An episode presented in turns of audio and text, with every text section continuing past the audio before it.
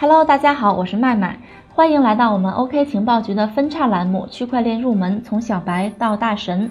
上一期啊，我们介绍了区块链是什么，那么这一期呢，我们就来介绍一下区块链的首次应用——比特币是怎么回事儿，它呢又是怎么样在短短的十年间就变成了一个造富神器的。好了，我们进入正题啊。虽然比特币价格在这两天各种跌，但是价值还是好几万一枚，市值呢也是雷打不动的稳居第一。要知道，比特币从刚开始到今天啊，呃，它的价值已经上涨了千万倍，以至于无论是圈内人还是圈外人都会感慨一句：“我当年怎么没早点买比特币呢？”但事实上，比特币刚开始可不是为了给大家炒币致富的，而是定义为一一套电子现金系统。为什么这么说呢？二零零八年的时候，有一个叫中本聪的人写了一篇论文，这篇论文的名字叫做《比特币：一个点对点的电子现金系统》。注意，是一个点对点的电子现金系统。这篇论文的发布啊，就意味着比特币的正式诞生。我们说，货币的发展趋势是劣币驱逐良币。这句话的意思是，当出现实际价值更低的货币时，实际价值更高的货币就会逐渐变成收藏品而退出流通。比如说，纸币代替了金币，不仅节省资源，还会让大家方便携带使用。那么到了今天呢？尽管纸币还是主要的货币形态，但是我们也不经常使用纸币了。我们通常呢是用微信转账啊、支付宝转账这样的一个方式来进行支付。就算是在二零零八年的时候，没有微信、支付宝这些东西，还有银行卡、信用卡这些也是很方便的。那么为什么还要提出比特币这样的概念呢？这是有时代背景的。二零零八年的时候啊，全球正处于严重的金融危机，美联储不断增发货币，加剧了通货膨胀。中本聪呢就觉得这个中央银行太不靠谱了，想增发就增发，实在是有点过分。于是呢，他就开始思考怎么样遏制这个任性的中中央机构，不让他时不时就增发或者减少发行现金。几个月之后，他想出了答案：干掉美联储肯定是不现实的，但是我可以重新做一套货币系统。在这个系统里面，就不要这个美联储这个权力机构。换句话说啊，既然美联储是中心化的权威，那么遏制它的方式当然是去中心化。于是呢，他结合了以前见过的一些数字货币，就创建了这样一个完全去中心化的电子现金系统，名字呢就叫做比特币。点对点中心化意味着什么呢？我们举一个例子啊。呃，以现在来讲，假使你给小明转两千块钱，如果用现在的支付方式呢，这个两千块钱的流转过程是这样的：你，然后呢到了银行啊，或者微信啊，或者支付宝啊，然后到了小明的手里。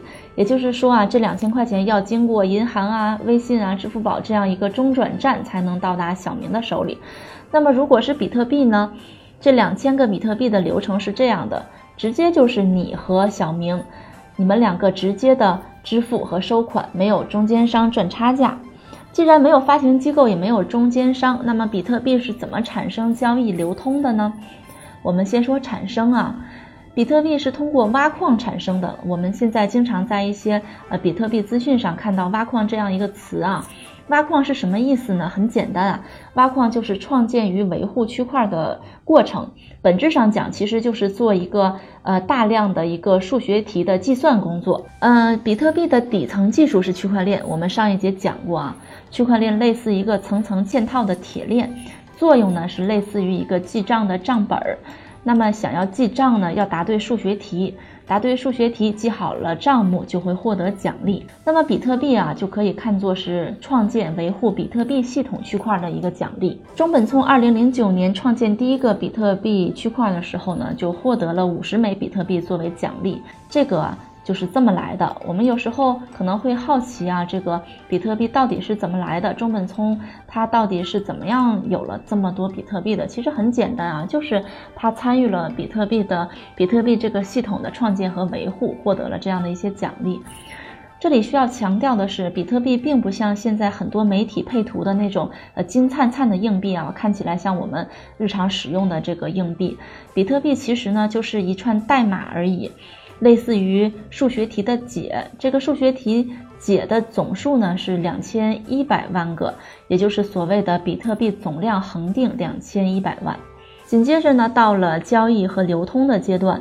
我们说比特币是去中心化的，不需要中转机构就能实现两个人之间的交易。那么比特币转账的过程其实很简单啊，就好像我们日常发邮件一样，对方提供自己的地址就可以收到你的转账。这里的地址呢，形象一点来说啊，就好比我们现在的银行卡卡号、银行卡的这个账号。我们知道啊，银行卡都是有密码的。那么在比特币的世界里呢，密码名叫私钥。我们之所以之所以说私钥非常重要啊，千万不能泄露，就是在于这个私钥其实是起到起到一个密码的作用的。提到交易啊，就必须提实际的价值。比特币起初并没有什么实际价值，只是一款流传在一些技术极客社区里面的解密游戏。大家闲来无事呢，做做算术题，拼拼手速，获得比特币，找找成就感啊，大概是这样的一个呃一个情况。直到一个程序员的出现，二零一零年的时候，美国佛罗里达一位程序员用一万枚比特币购买了两个披萨优惠券，这样一来啊，比特币第一次就被赋予了交易价值，折合下来，一枚比特币价值大概是零点三美分。当一件事情突然被赋予了实际价值呢，人们审视它的目光就会变得不同。对于比特币来讲啊，如果说从前的挖矿只是一群技术咖茶余饭后的消遣，那么比特币实际价值的出现，开始让这个消遣渐渐变成了竞争。再加上那个时候啊，恰好赶上电竞行业不太景气，为了补贴家用呢，一些程序员以及一些计算机爱好者就开始竞争算力进行挖矿，他们都变成了矿工啊，以此来获得比特币的奖励。在比特币诞生不久后的二零一零年，全球第一个比特币在线交易所门头沟就上线了，于是呢，比特币就实现了大范围的交易。那么可能会有人问啊，比特币刚开始的时候并不值钱。毕竟一万枚比特币才能换两个小披萨，那么为什么它会在短短的十年间身价暴增千万倍呢？这里还要从暗网说起。比特币最开始大规模流通是通过暗网，因为比特币具有匿名性，通过加密算法就可以把交易双方的信息都包裹得严严实实的。你不知道我是谁，我也不知道你是谁，这样一来呢，就轻松地躲过了银行和警方的追查。于是，比特币就成了暗网上的一个理想货币。一个毒贩子用一百万美元购买比特币，然后发到制造商的地址。制造商呢，收到比特币之后，把比特币放到交易所兑换成美元。他们双方的每一个步骤都受到加密算法的保护，他们的犯罪记录就可以轻易的被掩盖了。但是呢，暗网毕竟是一个小圈子，又是一个见不得光的地方。它不能让比特币变成一个人尽皆知的东西啊，也不能让比特币如此的暴涨。真正导致比特币暴涨的重要原因在于，许多国家开始相继宣布承认比特币合法性，一些商户呢也开始支持使用比特币付款，这就是比特币迎来了第一轮的牛市。比特币的价格有了很大的增长之后呢，人们就开始认识到了这样一个道理：物以稀为贵呀。比特币总量只有两千一百万，且每四年减半。这样一来呢，比特币的稀缺性就被放大了很多，价格继续的暴涨了。很多人通过比特币实现了财富自由啊！早期参与比特币挖矿的人啊，早期购买并一直持有大量比特币的人啊，他们都通过比特币实现了财富的自由。但是呢，比特币变成造富神器的终极原因，并不在于这么两点啊。第一。早期参与比特币挖矿的很多人，在当时并没有把比特币当回事儿啊，丢了上千上万的比特币的矿工也不在少数啊，经常就有新闻爆出来说我当年丢了多少多少的比特币啊。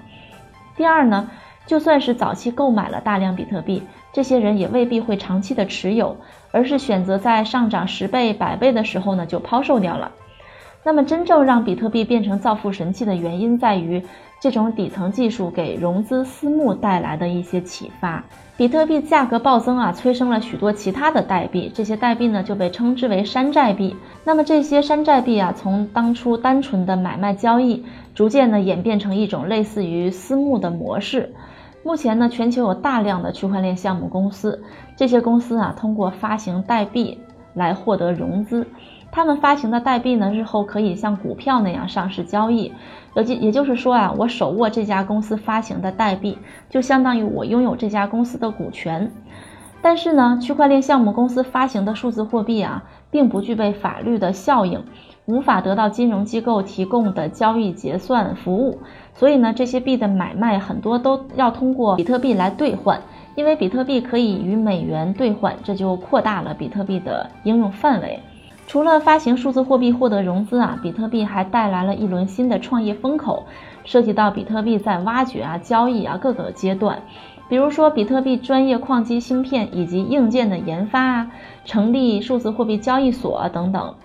所以呢，我们说啊，比特币之所以成为新时代的造富神器，并不只是在于它本身价值的增长啊，它的物以稀为贵啊。而是在于它所带来的一系列关于金融模式的探索和实践。好了，今天的节目就到这里了，熊市听 OK 情报局就够了。我是麦麦，我们下期再见哦。